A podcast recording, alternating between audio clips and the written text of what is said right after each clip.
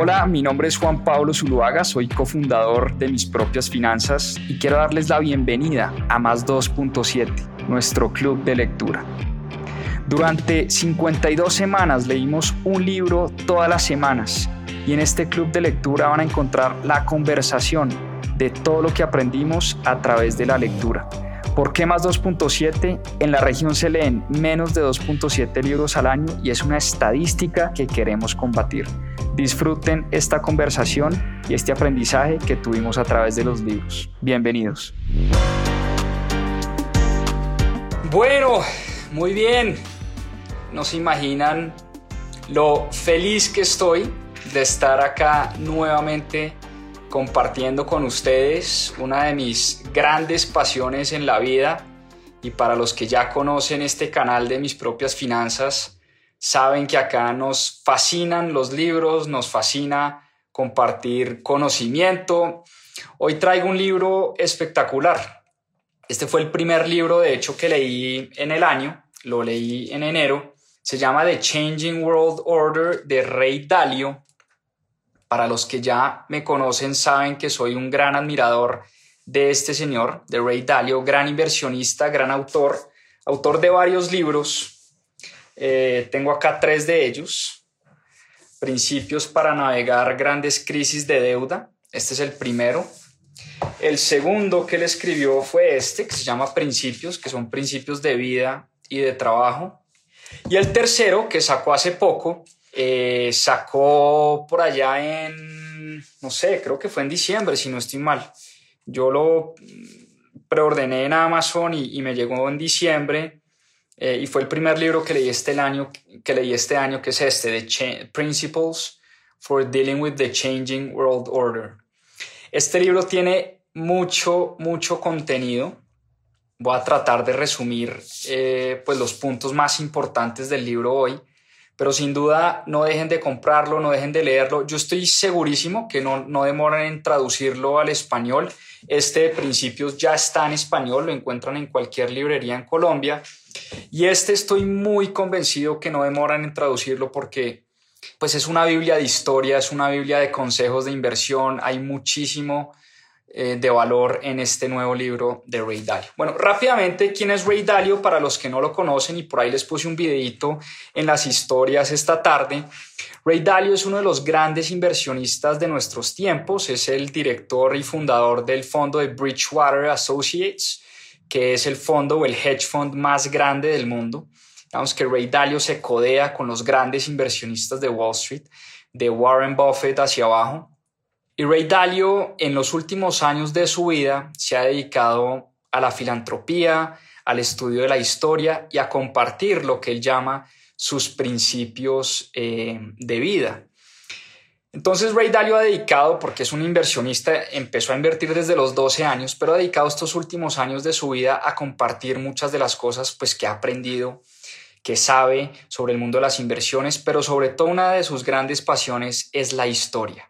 Y esta es una Biblia completa de historia de los últimos 500 años de los grandes imperios y cómo los grandes imperios emergen llegan a la cima y eventualmente caen. Y cómo entender esos ciclos de subidas y caídas de los grandes imperios eh, históricamente hablando, le ha ayudado y le ayuda hoy en día a Ray Dalio a tomar pues mejores decisiones de inversión. Y nos dice Ray Dalio, entremos ya en materia porque como les digo hay muchísimo, muchísimo en este libro. Así que si tienen cuaderno, lápiz y papel, esferito para tomar notas, buenísimo, porque vamos a empezar. Bueno, ¿qué dice Ray Dalio em, al principio de este libro? Dice, mire, los tiempos que se avecinan seguramente serán muy distintos a los que hemos vivido en nuestra vida, pero muy similares a tiempos o a cosas que han ocurrido en el pasado. Y hay una historia eh, pues muy chévere que cuenta él eh, porque en 1971, cuando él estaba empezando su carrera profesional, él trabajaba en la Bolsa de Valores de Nueva York y en 1971 vio cómo el presidente Richard Nixon, el presidente de Estados Unidos de la época, salió en televisión a decirle al mundo que iba a suspender temporalmente la convertibilidad de los dólares americanos por el oro, por el oro físico, el oro que tenía Estados Unidos en, en sus reservas, en sus bóvedas de la Reserva Federal. ¿Y esto qué quiere decir? Recordemos que después de la Segunda Guerra Mundial, Estados Unidos emergió como gran potencia del mundo y una conferencia que se llamó la Conferencia de Bretton Woods en 1944. Y en esa conferencia de Bretton Woods, los países ganadores de la guerra, en este caso Rusia, Francia, Gran Bretaña y Estados Unidos, se sientan a definir cómo iba a ser el mundo de ahí en adelante. Y en esa conferencia de Bretton Woods acuerdan que el comercio internacional se iba a hacer en dólares, digamos, el dólar iba a ser la moneda de intercambio por excelencia, pero que esos y el resto de las monedas del mundo iban a estar atadas al precio del dólar. Pero el dólar iba a estar atado a una cantidad de oro físico, es decir, cualquiera que tuviera dólares los podía cambiar por oro físico en cualquier momento. Y así funcionó eh, eh, el sistema monetario, es lo que se llama el patrón oro o el gold standard. Eh, y así funcionó por muchos años. De hecho, el, gold standard viene incluso antes de la Segunda Guerra Mundial, todo el siglo XX, y que se rompió. Muchos de los países rompieron su patrón oro después de la Primera Guerra Mundial en 1914. Pero Estados Unidos rompe con ese acuerdo en 1971 y Ray Dalio estaba trabajando en la bolsa de valores. Y dice Ray Dalio que él madrugó ese día a la bolsa. Él dice va a haber una caída masiva en los mercados. Los mercados van a colapsar y él dice que él se preparó para eso, para que ese día, después de la salida de Richard Nixon eh, en la televisión nacional, él decía va a haber un colapso masivo en el valor de las acciones y se preparó para eso. Porque el dinero como lo entendíamos, que era el dólar convertido en oro y la gente pudiendo cambiar sus dólares por oro en cualquier momento, eso se estaba rompiendo. Y por eso Ray Dalio pensó que los mercados iban a colapsar. Y para su gran sorpresa, y ha sido uno de los errores más costosos de su vida, pero también uno de los que más le han servido a Ray Dalio, para su sorpresa, pasó exactamente lo contrario. El mercado subió de manera estrepitosa, subió un 25% ese día. Y en ese momento Ray Dalio empezó a cuestionar muchos de sus principios de inversión y se dio cuenta que él nunca antes en su vida había experimentado lo que se conoce como una devaluación de la moneda. Esto era en efecto una devaluación del dólar, pero empezó a estudiar la historia y Ray Dalio empezó a encontrar que lo mismo había ocurrido en distintas épocas, en épocas donde él no vivía. Y ese es uno de los grandes errores que nosotros cometemos pues como inversionistas y como ciudadanos del común, que creemos que porque no hemos vivido ciertas cosas en nuestra vida, en nuestra existencia, quiere decir que nunca van a suceder o que siempre las cosas van a ser iguales. Y ahí realmente empezó la obsesión de Ray Dalio por estudiar la historia. Porque en ese momento lo que le sucedió a Estados Unidos fue que al, al Nixon acabar con esa convertibilidad del oro, eso le permitió a Estados Unidos seguir gastando más, seguir endeudándose más, seguir empezar a imprimir dinero de manera masiva pero tenía una gran ventaja que no tenían las otras naciones en el mundo, que no tenía, por ejemplo, la Alemania de la República de Weimar en el periodo entre guerras. Tenía la gran ventaja de que el dólar estadounidense era la reserva, era la moneda reserva en ese momento. Todo el comercio se transaba en dólares, el mundo estaba endeudado en dólares. La gente usaba dólares para todo. Entonces eso le permitió a los Estados Unidos aumentar, aumentar, seguir gastando más, seguir endeudándose a dos manos, cosa que no le pasa a muchos otros países del mundo, cosa que no le pasa a Zimbabue, cosa que no le pasa a Argentina, cosa que no le pasa a Venezuela y por supuesto cosa que no le pasa a Colombia. Nosotros no somos ninguna potencia, ninguna reserva monetaria mundial. Entonces, Ray Dalio empezó a entender ciertos principios. primer principio, cuando los bancos centrales empiezan a imprimir dinero para aliviar una crisis, pues muchas de las cosas empiezan a subir de precio en vez de bajar. Las acciones, los commodities, los bienes raíces, eso pasó en el año 1971. Ray Dalio pensó que iba a haber un colapso en los mercados y pasó exactamente lo contrario. Pasó en el 2008, cuando hubo la crisis eh, de las hipotecas subprime. Pasó en el 2020, en plena pandemia, coronavirus. Y seguirá pasando en el futuro. Entonces aquí es donde Ray empieza a decir, hay que entender, y este es el principio número dos, hay que entender, o más bien, para entender lo que va a pasar en el futuro, hay que entender lo que ha pasado anteriormente. Y ahí nace su obsesión por entender la historia, por mirar al pasado y mirar situaciones similares. Y cuando Ray Dalio empieza a estudiar la historia, empieza a encontrar que siempre se dan como tres grandes eventos cuando se cambian los órdenes mundiales y por eso se llama The Changing World Order este libro.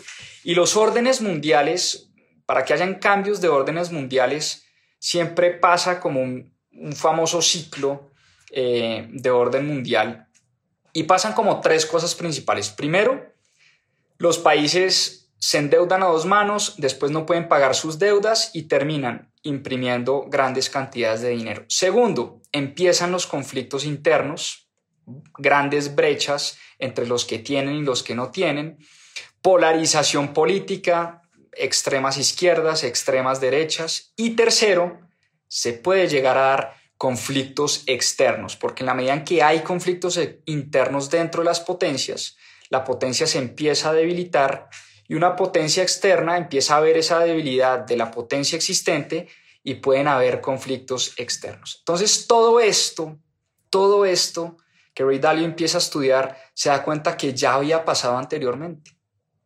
Y esos cambios resultaron en un nuevo orden mundial. Entonces pensemos, por ejemplo, en la revolución de Estados Unidos, revolución de independencia en 1789. Pensemos en la Revolución Rusa de 1917. Pensemos en la Revolución China de 1949. Esos son los famosos conflictos internos que se dan dentro de los países. Pero también hay conflictos externos y grandes guerras. Las guerras napoleónicas, Primera Guerra Mundial, Segunda Guerra Mundial. Esos son los conflictos externos que terminan generando un nuevo orden mundial. Y esto es lo que Ray Dalio llama el gran ciclo o the big cycle, ¿sí? Y el gran ciclo tiene, tiene tres fases. Él, él lo divide como en tres fases.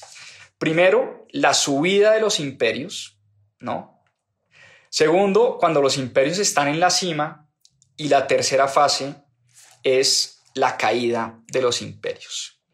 Y Ray Dalio estudió varios imperios en el mundo estudió los cuatro principales, el imperio holandés, el imperio británico, el imperio de Estados Unidos y el imperio de China.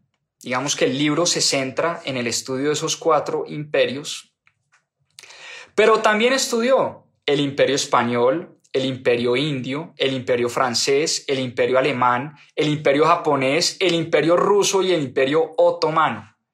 O sea que este libro es el estudio de la historia de más de 12 imperios y cómo ha sido ese ciclo que se repite una y otra vez. Ha durado distintos, eh, digamos, ha sido distinto en, los distintos imperios en el término de duración, pero el ciclo que se repite es prácticamente igual.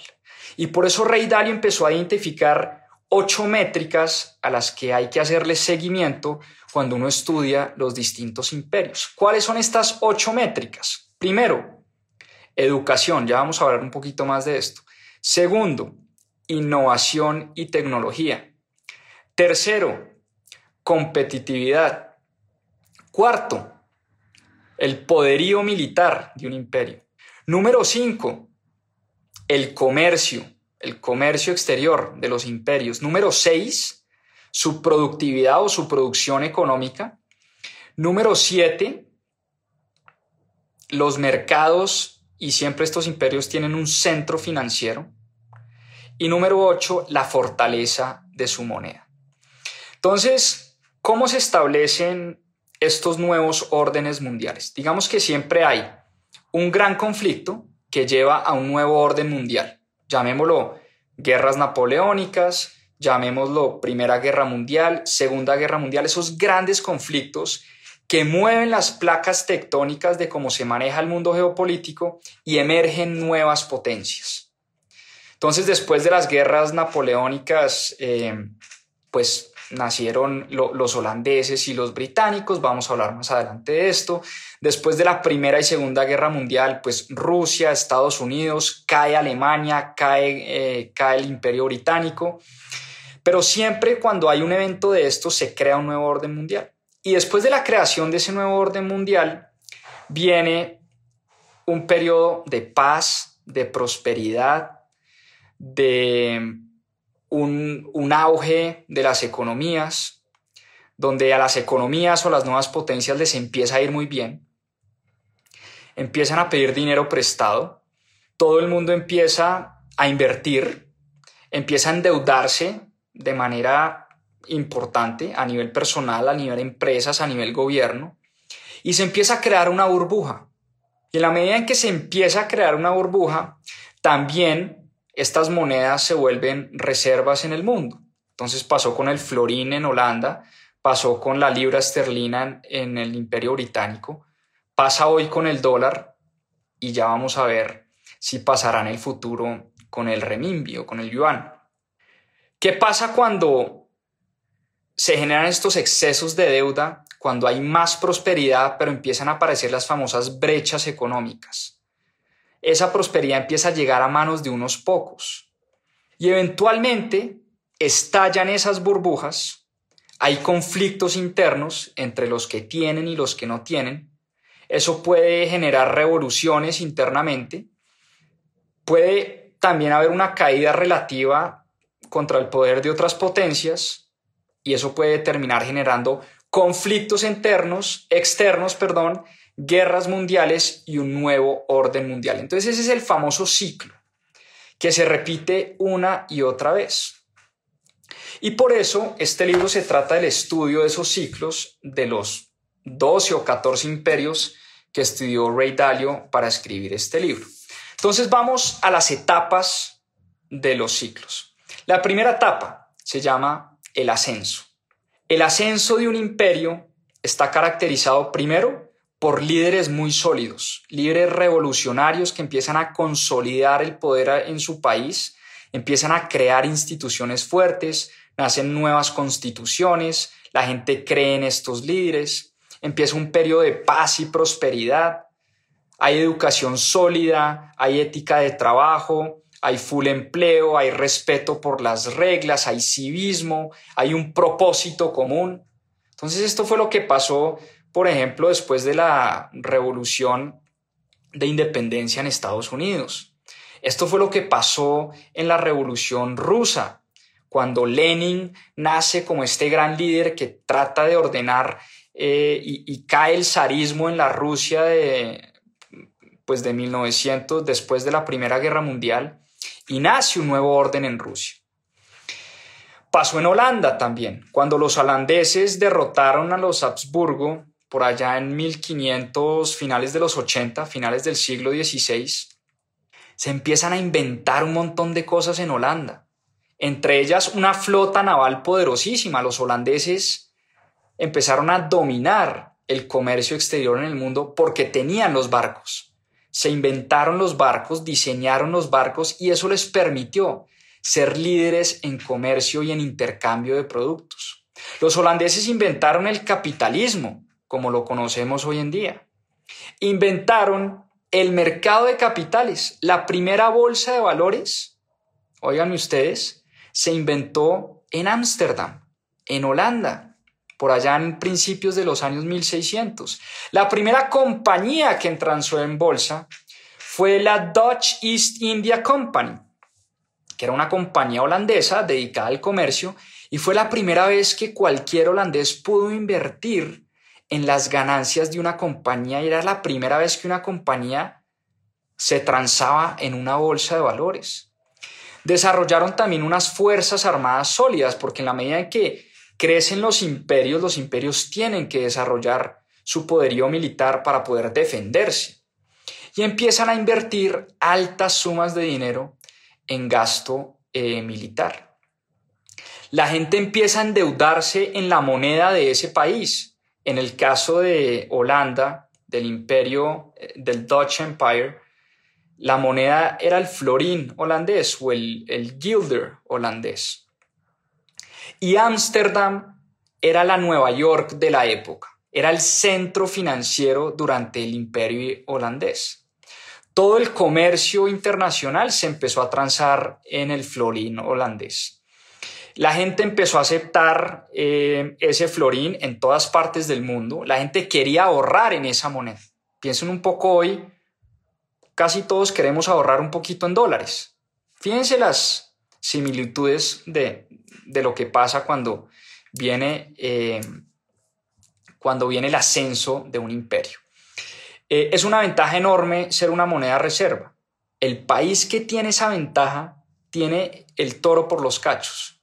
¿Por qué? Porque en momentos de crisis todo el mundo quiere prestarle a ese imperio y no todos los países tienen ese privilegio. Pero eso genera, empieza a generar un sobreendeudamiento y empieza a generar unas burbujas financieras importantes. ¿Por qué razón? Porque empieza el optimismo, la gente dice, oiga, estamos divinamente, está llegando plata, hay full empleo, hay comercio internacional, nos está yendo perfecto, la gente se empieza a sobreendeudar, a invertir, a tomar más riesgos de los necesarios. Y por eso en el fruto del éxito de un imperio está también las semillas de su caída. Y eso nos lleva a hablar de ese periodo de la cima de los imperios, de la cima de los imperios. Entonces, Acordémonos que el primer periodo es el periodo de ascenso, cuando los imperios ascienden hasta la cima. ¿Y en la cima qué pasa? Cuando el imperio está acá arriba. Pues, como les decía, en los frutos del éxito también están las semillas de su caída. Entonces, eh, la gente pues trabaja menos, se vuelve más vaga, se vuelve menos productiva. Otros países además empiezan a copiar su tecnología el imperio británico o los ingleses empezaron a copiar los diseños de los barcos holandeses. Empezaron a copiar todas esas invenciones que se producían en Ámsterdam y en Holanda. Empezaron a copiar el capitalismo como lo conocemos hoy en día. Vino la revolución industrial que su epicentro pues, pues fue Londres y sus alrededores. Y los barcos británicos, como eran tecnologías copiadas, y pagarle a la gente en, la Gran Bretaña de esa época, pues costaba mucho menos que pagarle a la gente de Holanda. Es un poco como pasa hoy. Pagarle a la gente en China cuesta mucho menos que pagarle a la gente en Estados Unidos para que produzca cosas. Entonces, cuando los imperios están en la cima, también los valores cambian. Pasan de tener unas generaciones que lucharon por llegar hasta allá a generaciones más relajadas, que heredan riquezas, más tranquilas, menos productivas, acostumbrados a la vida fácil. Entonces la edad de oro holandesa o la era victoriana del imperio británico fueron periodos de mucha productividad, de mucha prosperidad, perdón, pero de baja productividad, de baja productividad. La gente se, se empezó a sobreendeudar creyendo que esto siempre iba a ser así los ricos se empiezan a volver más ricos, se incrementan las brechas sociales y económicas. Los que sienten, los que tienen menos, pues obviamente empiezan a sentir que este es un sistema realmente injusto. Eh, se debilita, se empieza a debilitar su sistema financiero. Mantener el imperio se vuelve supremamente costoso, ya hablamos, toca invertir en, en poderío naval, en poderío militar, los holandeses empezaron a pelear varias guerras para proteger sus territorios y es ahí cuando el imperio británico empieza a aprovechar estas debilidades del imperio holandés. Y eso ha pasado con todos los imperios. Piensen hoy en Estados Unidos. ¿Cuánto se ha gastado Estados Unidos? Les doy un dato. Desde el 11 de septiembre hasta hoy, Estados Unidos se ha gastado 8 billones de dólares, 8 trillion dólares en la famosa guerra contra el terrorismo. Estados Unidos tiene hoy 70 bases militares alrededor del mundo. Por eso los imperios cuando están en la cima gastan en poderío militar. Pero ese gasto en poderío militar empieza a afectar sus finanzas. Empiezan a sobreendeudarse, empiezan los grandes déficits fiscales, empieza la deuda a desbordarse. Y ha pasado en Holanda, pasó en España, pasó en Roma, pasó en China, eh, pasó en, en Gran Bretaña y está pasando en Estados Unidos. En 1980, para que ustedes pongan esto en perspectiva, el ingreso per cápita en Estados Unidos era 40 veces mayor que el de China. 40 veces mayor que el de China. China le prestaba cantidades de dinero importantes eh, a Estados Unidos porque los chinos eran compradores de bonos, es decir, los Estados Unidos podían sobreendeudarse aun cuando Richard Nixon había acabado con la convertibilidad del dólar estadounidense al oro, seguían endeudándose a dos manos. Y eso nos lleva a hablar del periodo de la caída de los imperios. Ya hablamos del ascenso, hablamos de la cima, cómo en la cima se empiezan a sembrar también las semillas de esa misma caída. Y en la caída hablamos de el declive de un imperio que empieza primero por una debilidad económica. Y segundo por una lucha interna, lucha interna entre los que tienen y los que no tienen, lucha interna de clases, lucha interna política, las famosas izquierdas y las famosas derechas, o los republicanos extremos y los demócratas extremos. Cuando las deudas aumentan de manera exponencial, pues hay una posible crisis económica y además explotan las burbujas.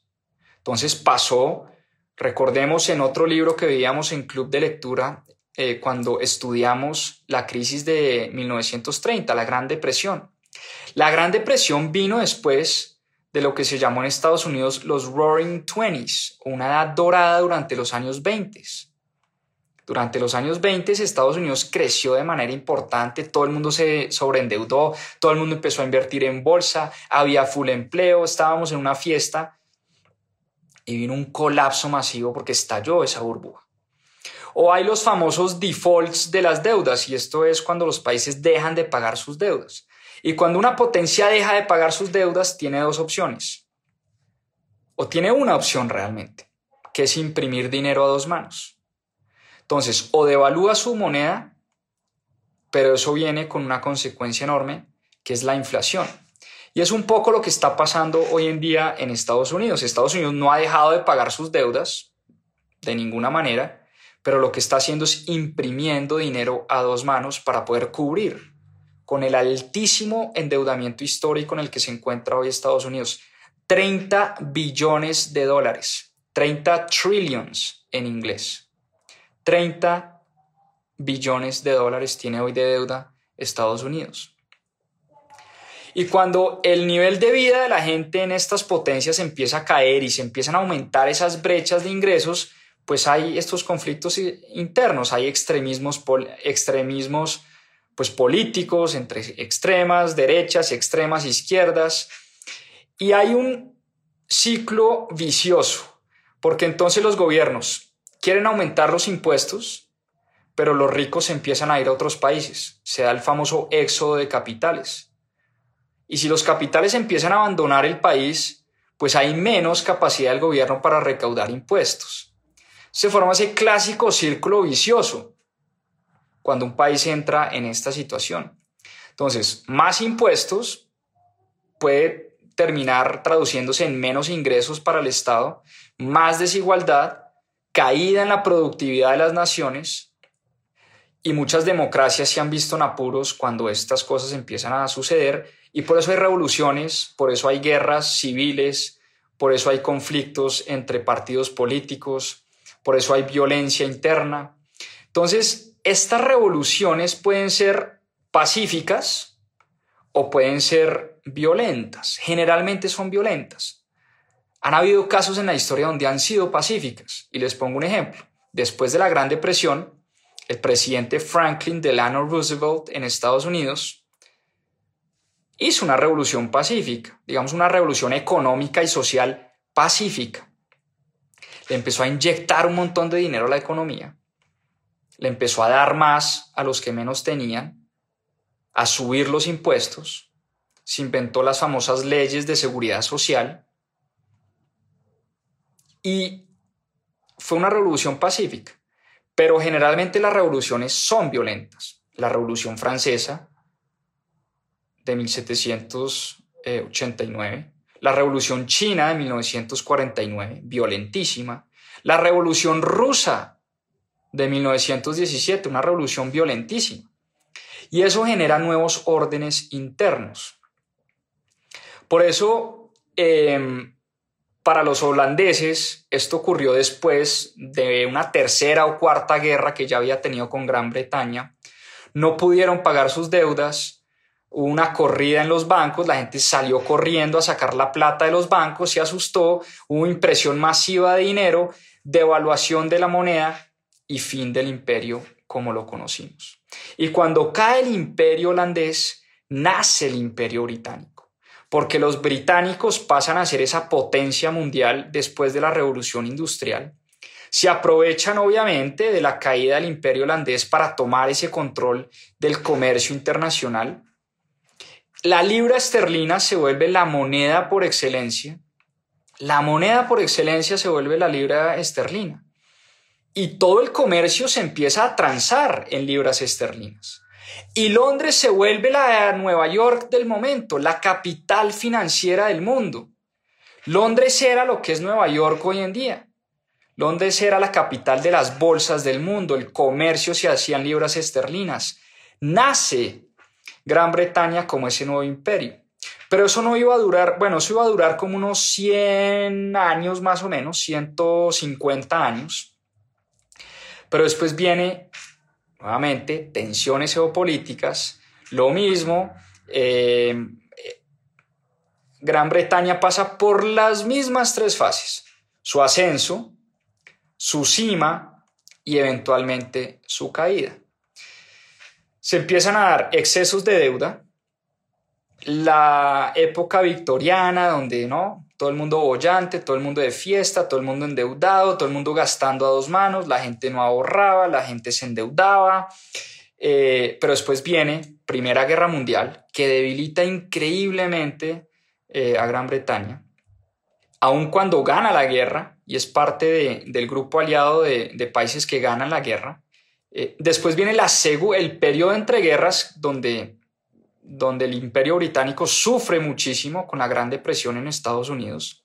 Y después viene para rematar la Segunda Guerra Mundial, donde para combatir la Alemania nazi, pues el imperio británico se gasta absolutamente todo lo que tiene. Se endeuda a dos manos con su gente. Después no puede pagar esa deuda. ¿Qué termina haciendo? Imprimiendo dinero. Y ya después de dos guerras, donde Gran Bretaña pone gran parte de los muertos pone eh, el armamento militar, pone los aviones, pone eh, los barcos, digamos, pone la gente. Eh, y Estados Unidos, que sí entró a la guerra tarde, y además las guerras no se pelearon en su territorio, pues nace totalmente fortalecido. Entonces la Segunda Guerra Mundial, que es la que mueve esas placas tectónicas y crea un nuevo orden mundial, recordemos, The Changing World Order, un nuevo orden mundial, Ahí es que nace Estados Unidos como esa gran potencia del mundo.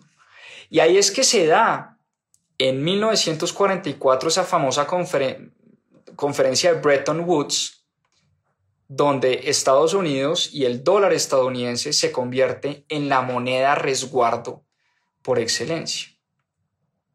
Entonces, fíjense lo interesante de todo esto. Todas estas todos estos ascensos, llegadas a la cima y caídas, han pasado anteriormente y seguramente no en nuestro tiempo. A nosotros, los que estamos viendo este live hoy en día, lo único que nos ha tocado vivir es el imperio de Estados Unidos, o por lo menos a mí lo único que me ha tocado vivir es Estados Unidos como potencia. Poco a poco he visto cómo China coge más fuerza y más fuerza y más fuerza. Pero lo que dice Ray Dalio es que a uno muchas veces no le toca vivir cosas que ya han ocurrido anteriormente. Y ese es uno de los grandes errores que cometemos a la hora de tomar decisiones, sobre todo desde un punto de, del inversionista. Entonces, ¿qué nos depara el futuro? ¿O para dónde vamos? ¿Para dónde va todo esto? Recuerden que este estudio de Ray Dalio lo único que nos recuerda es que todos los imperios nacen, llegan a la cima y eventualmente caen. Ha pasado con el imperio romano, con el imperio en Grecia, el español, el indio, el Habsburgo, el otomano, el francés, el británico, el holandés. Estamos en una época de imperio de Estados Unidos y viene una potencia soplándole los talones a Estados Unidos.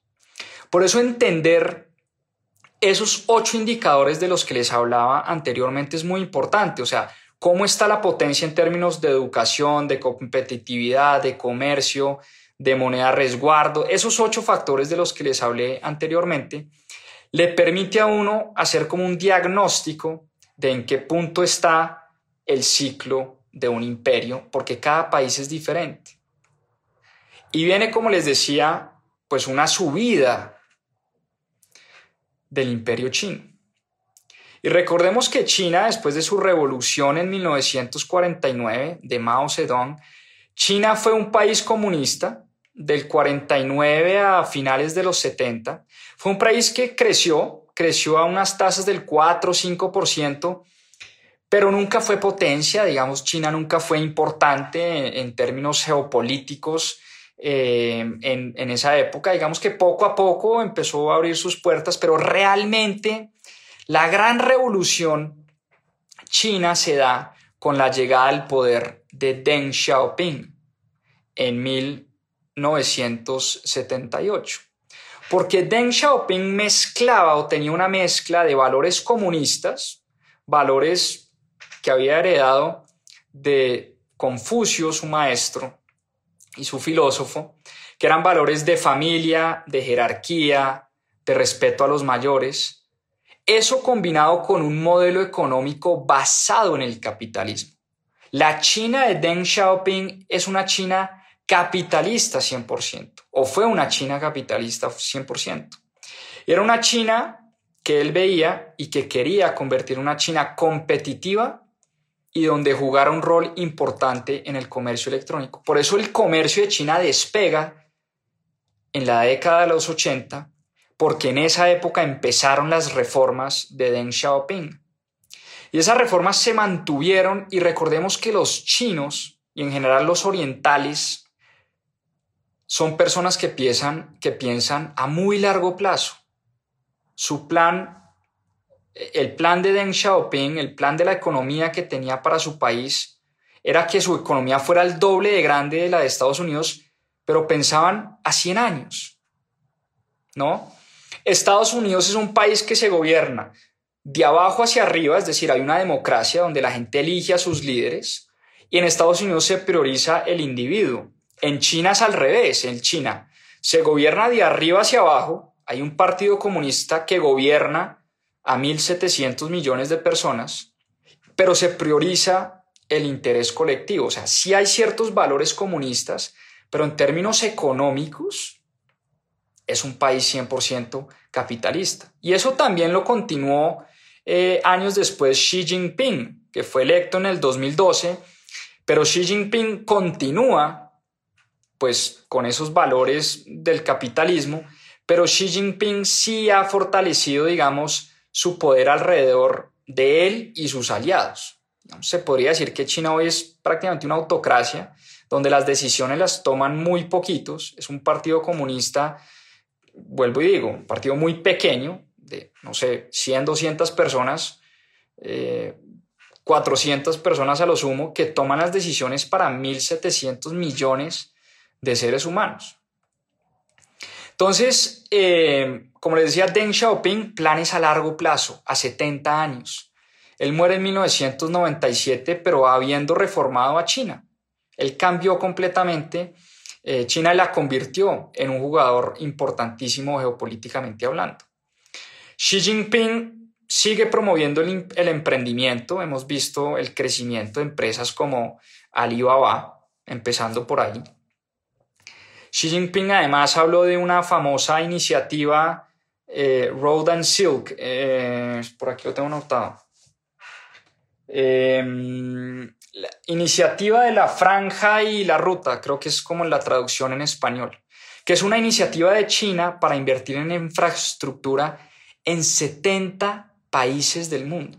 Entonces China hoy está jugando un rol activo en la geopolítica, un rol activo en la, en la economía mundial. Hoy muchas de las cosas o muchas de las cosas que producen los países son para vendérselas a China. Eh, Xi Jinping también tiene este plan de, de el famoso Made in China o hecho en China para el año 2025, o sea que prácticamente muchas de las cosas del mundo se hagan en China, convertir a China en la fábrica mundial, que hoy en día lo es. Muchas de las cosas que tenemos hoy, que compramos hoy, que manejamos hoy, los celulares, computadores, carros, etcétera, se producen en China. Pero eso despertó una oposición muy grande en muchos países, empezando por Estados Unidos, empezando por el presidente Donald Trump, quien le dio la guerra frontal a esa competencia desleal que dice él se da en China con el resto del mundo y empieza a elevarse este espíritu proteccionista del país y nacionalista. El famoso discurso de volver a traer las industrias a Estados Unidos, volver a producir las cosas en Estados Unidos como pasaba después de la Segunda Guerra Mundial. Después de la Segunda Guerra Mundial, Estados Unidos producía tres cuartas partes de las cosas que se exportaban en el mundo. Hoy en día eso es mínimo.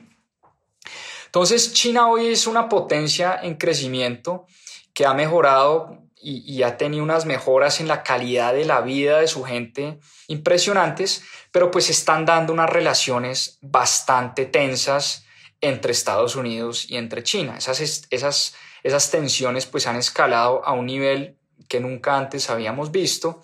Obviamente Estados Unidos está sintiendo eh, pasos de elefante, pasos de animal gigante. Eh, aún así, aun cuando han aumentado tarifas en, en ciertos productos, el acero, el aluminio, los carros, algunas cosas, digamos que no se han eliminado las importaciones en, en elementos esenciales porque eso sí desencadenaría en un conflicto mucho mayor. O sea, el día que China, eh, no sé, vamos a hacer un caso, un caso excepcional, le o no le permita a Apple o no le despache a Apple muchos de los componentes o de los chips que hoy en día se utilizan en los computadores y en los celulares eh, Mac, pues eso sí desencadenaría en un conflicto mucho mayor. Entonces, por ahora se han puesto algunas tarifas, algunas amenazas de aquí y allá, pero en lo que sean las importaciones de elementos esenciales, eh, eso todavía no se ha dado. Y esperamos, por supuesto, que no se dé. Ahora dice Ray Dalio que el que gane la guerra tecnológica ganará la guerra militar, porque China hoy en día tiene una gran dependencia de todas maneras en tecnologías que importa de Estados Unidos y viceversa. O sea, hoy en día son economías completamente interconectadas, pero el que gane esa carrera tecnológica es probable que gane esa carrera militar. Y uno de los mayores problemas hoy en día a nivel geopolítico es esa soberanía de Taiwán y las posiciones que tienen China y Estados Unidos sobre la soberanía de Taiwán. Entonces, si uno empieza a ver qué es lo que está pasando con este imperio de Estados Unidos y en qué fase está, Ahí es donde Ray Dalio dice, hay que investigar cómo está Estados Unidos en educación, en tecnología, eh, en competitividad, en comercio. O sea, si uno se pone a analizar como las ocho, las ocho variables de este imperio de Estados Unidos, uno puede decir, mire, Estados Unidos sigue muy fuerte en educación, sigue muy fuerte en tecnología, eh, ya no tan fuerte en comercio internacional. Hoy en día China casi que está sobrepasando a Estados Unidos en comercio internacional. Ya no tan fuerte en competitividad. Ya no se produce lo mismo que sí se producía en los años 50, en los 60 y en los 70. Ya no es lo mismo. Ya Estados Unidos no es la fábrica del mundo. Hoy la fábrica del mundo es, es China. En centro financiero, Nueva York sigue siendo el centro financiero por excelencia. Ahí sí le lleva años luz a, a Shanghái o a, o a cualquier otra ciudad de China.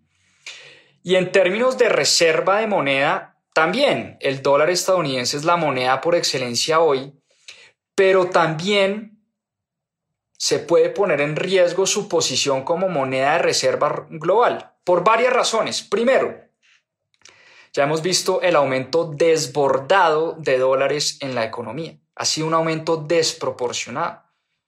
11 o 12 billones de dólares, 11 trillion dólares se han impreso en los últimos dos años a raíz de la pandemia. La Reserva Federal ha tenido que monetizar toda esa deuda. ¿A qué me refiero con monetizar la deuda? Quien compra hoy la deuda de Estados Unidos no son los países de afuera, es la Reserva Federal que está comprando los bonos que se emiten en Estados Unidos. Y así es como le inyectan dinero a las economías. Entonces no hay compradores como antes. Antes todos nos queríamos endeudar en dólares y antes obviamente confiábamos ciegamente en la capacidad de Estados Unidos de pagar esa deuda. Hoy con deuda en 30 billones de dólares, impresión masiva de dinero, inflación históricamente alta en un 10 o 11%, hoy ya nos da más susto endeudarnos en dólares. A los gobiernos les está dando más susto endeudarse en dólares, con un agravante, es que Estados Unidos paga muy poquito por la deuda. Es decir, endeudarse en dólares hoy no es negocio porque hoy las tasas están cerca del 0%. Entonces, endeudarme en dólares para que me paguen un interés muy bajito, pues hombre, prefiero endeudarme, no sé, e, en otra moneda, ¿no? Prefiero endeudarme en yuanes, remimbis, ¿sí? Segundo, China hoy de todas maneras eh, sigue teniendo un billón de dólares en reservas y cualquier acción de Estados Unidos contra China, fíjense lo paradójico, asustaría a los demás países que también tienen dólares en sus balances. Porque si Estados Unidos toma acción contra un país que tiene dólares en su balance, pues eso asustaría a los demás países que en efecto también tienen dólares en su balance. Eso es bien importante. Número tres, lo hemos visto en días pasados, como Arabia Saudita, por ejemplo, ya está aceptando yuanes a cambio de petróleo. Es decir, el petróleo ya no se está transando, obviamente se sigue transando eh, primariamente en dólares, pero ya incluso un país como Arabia Saudita, mayor productor de petróleo en el mundo, está recibiendo moneda china por esos barriles de petróleo. Entonces, esos países que sienten también que pueden llegar a tener sanciones de Estados Unidos buscan otras alternativas. Finalmente, también se ha hablado mucho de la famosa moneda digital en China y cómo esto puede fortalecer a China y cómo puede dejar de que dependa eh, en los dólares americanos y que mucho del comercio que se transa hoy en el mundo es que pensemos que China es el tercer o cuarto socio comercial en Colombia, es el tercer o cuarto socio comercial de Brasil, de México, de muchas de las economías del mundo.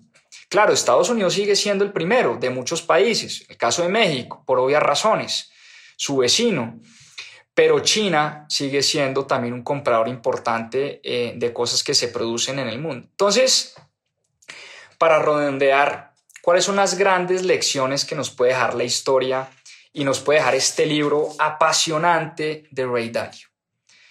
Primero, y es que estudiar la historia nos puede ayudar a entender lo que probablemente pasará en el futuro. La historia no siempre se repite igual pero la historia rima mucho. Por ahí hay un dicho que dice eso, la historia no se repite, pero rima.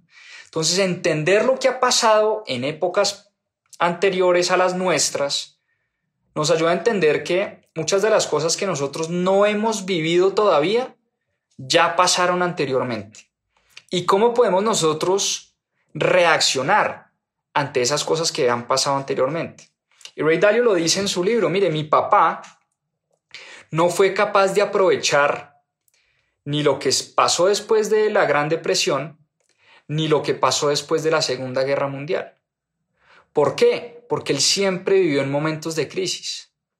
Y como estaba totalmente sesgado y como creía que el mundo era una crisis eterna, porque al papá Ray Dalio le tocó Primera Guerra Mundial, periodo entre guerras y Segunda Guerra Mundial, pues hombre, tipo que solo vivió en crisis, es una persona que solo piensa en que el mundo va a vivir en crisis, pero no es capaz de mirar qué ha pasado en crisis anteriores y cómo el mundo ha reaccionado a esas crisis.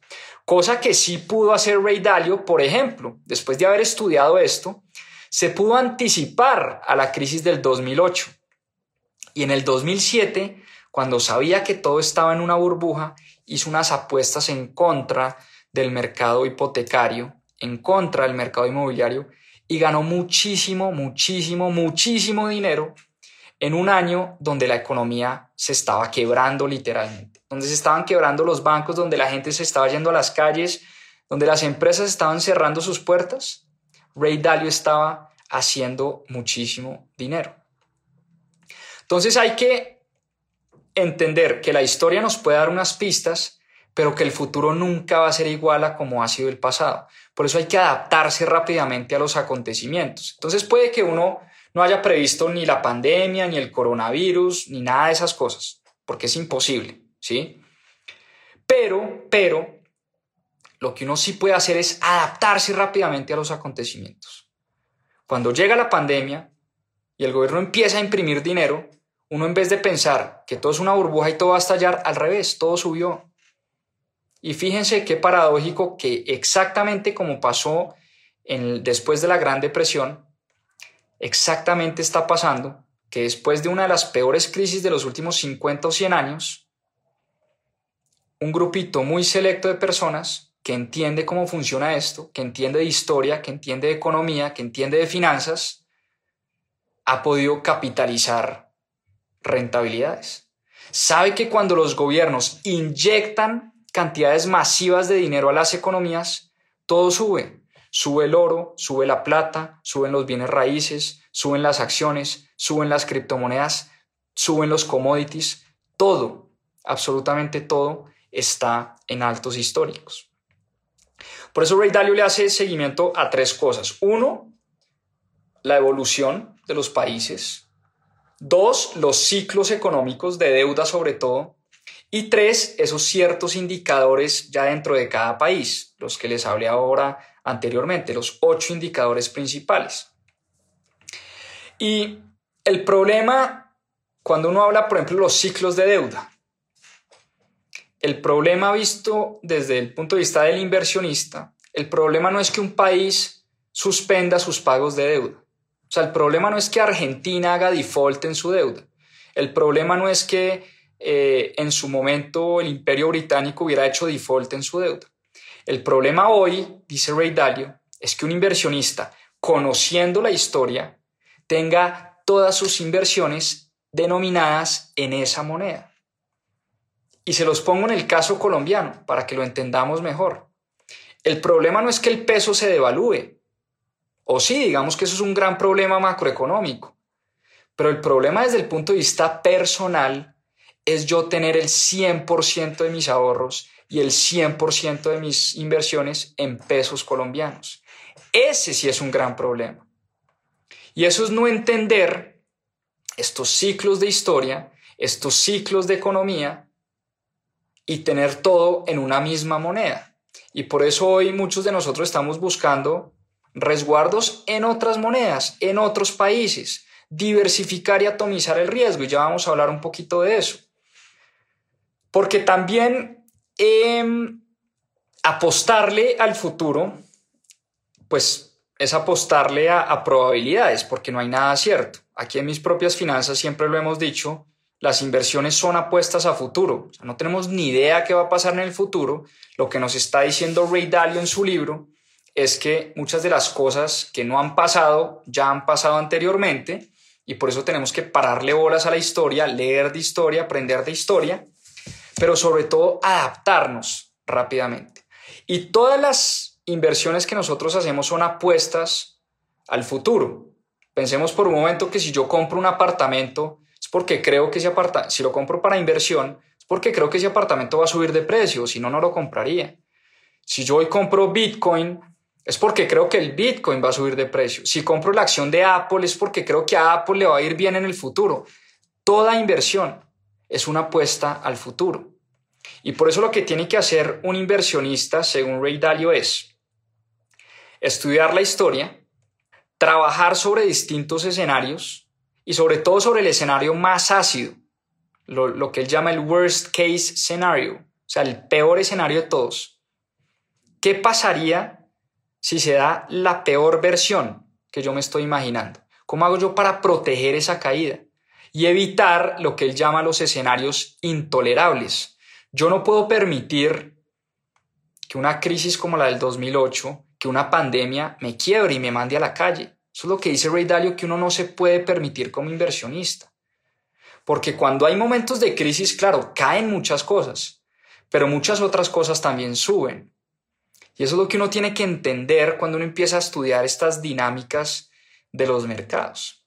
Entonces, para cerrar, ¿qué debemos hacer nosotros? ¿Qué hacer con estas lecciones que nos deja Ray Dalio? Y yo les voy a decir tres cosas importantísimas que además las copio del último capítulo de Ray Dalio. No es que sean mis recomendaciones ni más faltaba. Son las recomendaciones de este gran autor y de este gran inversionista. Número uno, diversificar el riesgo.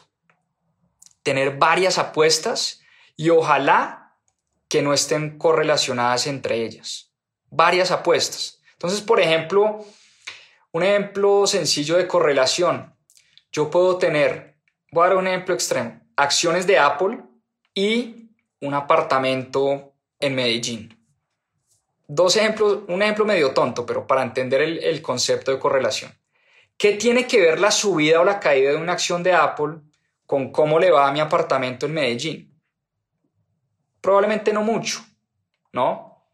Que a Apple le vaya bien depende de unos factores que no necesariamente son los mismos a que a mi apartamento en Medellín le vaya bien. Entonces, tener varias apuestas en la medida de lo posible, pero que no estén correlacionadas unas con otras. Y el otro ejemplo extremo de correlación es yo tener todo mi capital invertido en acciones de Avianca, Southwest Airlines, Delta, American Airlines y JetBlue. O sea, que todo mi patrimonio está invertido en cinco aerolíneas. Pues obviamente eso es una pésima decisión de inversión. Y doy casos extremos como para poner esto en contexto. Número dos. Esta es importantísima y me parece fascinante porque nos cuesta mucho como seres humanos. Preferir lo que Ray Dalio llama la gratificación diferida en vez de la gratificación instantánea.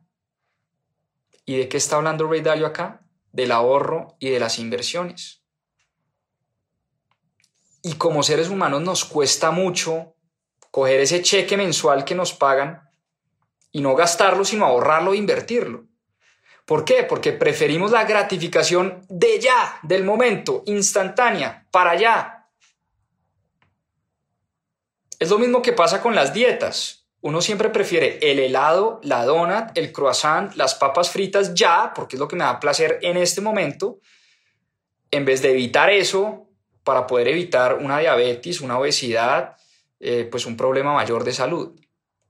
Es, es difícil, es muy difícil y nos cuesta mucho como seres humanos. Pero así como pasa con las dietas, nos pasa también con el dinero, con el manejo del dinero. Sacrificar placer de corto plazo, es decir, gasto de dinero hoy, por placer de largo plazo es muy difícil, pero es una de las reglas y de las máximas de los grandes inversionistas del mundo. Y hablando de grandes inversionistas del mundo, la número tres, y tal vez una de las más importantes, es rodéate de gente más inteligente que tú. Rodéate de la gente más inteligente posible. Y miren, aquí quiero hacer una cuña porque hemos hecho un esfuerzo muy grande en mis propias finanzas para traerles a ustedes una cosa que se llama los jueves de inversionistas. En nuestro canal de YouTube hemos hecho unos resúmenes muy breves, son de 5 a 7 minutos, de las grandes mentes del mundo de las inversiones. Hemos hablado de Jeffrey Gundlach, hemos hablado de Warren Buffett, hemos hablado de Ray Dalio, hemos hablado de Paul Tudor Jones, de Cathy Wood, de Mary Callahan Erdos, de... no sé, se me escapan ahora todos los nombres.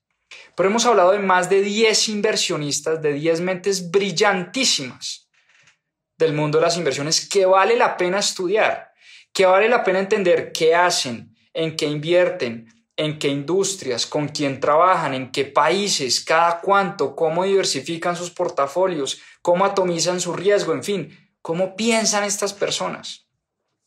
Porque como dice Ray Dalio, hay que rodearse de gente más inteligente que uno. Hay que rodearse de la gente más inteligente posible para tratar de entender cómo funciona el mundo, cómo tomamos mejores decisiones, cómo la próxima crisis, la próxima pandemia, eh, la próxima situación difícil no nos coja, como se dice eh, coloquialmente, mal parqueados, porque cuando vienen las crisis, créanme, yo he estudiado esto una y otra vez, cuando vienen las crisis es cuando este grupito de personas las saca del estadio, es cuando más dinero hace. Es increíble.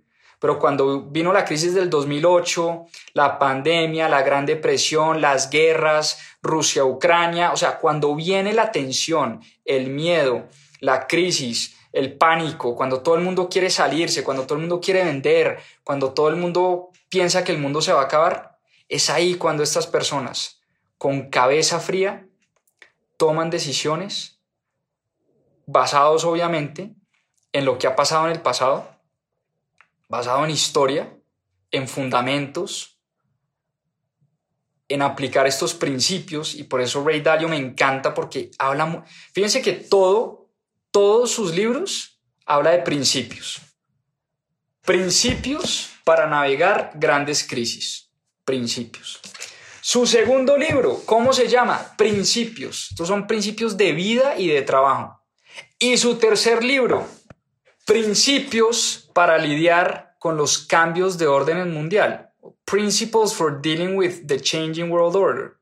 Todos sus libros hablan de principios. Entonces nosotros lo que tenemos que hacer como ciudadanos del común, como inversionistas del común, como personas que estamos aprendiendo a invertir, es extraerle estos principios a las personas que más saben. Entonces yo sí quería retomar este club de lectura con este librazo porque es un libro que vale la pena leer una y otra vez, subrayar, eh, estudiar, tomar notas, mejor dicho. En este libro hay mucho conocimiento, hay mucho valor. Espero que en esta, no sé cuánto estuvimos, se me fue el tiempo muy rápido, pero en esta hora que estuvimos juntos hayan aprendido algo, hayan tomado algo de notas, hayan quedado un poquito picados y con ganas de leer este libro yo estoy feliz de volver a compartir con ustedes esto que es de las cosas que más me gusta hacer, que es leer libros y, compartir conocimiento. Eh, me encanta volverlos a tener. Feliz de tener a cerca de 500 personas conectadas, nunca me imaginé. Eso uno le hablan de que los algoritmos de Instagram, eso lo castigan a uno por no hacer las cosas de manera consistente. Un mundo de, eh, de cosas que uno ya no sabe si creer o no. El caso es que después de varias semanas volvimos y más de 450 personas conectadas. Espectacular. Eh, gracias a todos los que se conectaron. Abrazo enorme. Chao, chao, que descansen. Muchas gracias por acompañarnos en este capítulo de Más 2.7. Acá les dejo unos adelantos de lo que se viene en nuestro próximo episodio. A seguir aprendiendo. Hoy vamos a hablar de este libro de un gran médico, se llama La enzima prodigiosa y es un médico japonés, Hiromi Shinja. En la medida en que produzcamos más enzimas prodigiosas, vamos a poder tener una vida más saludable, una vida más longeva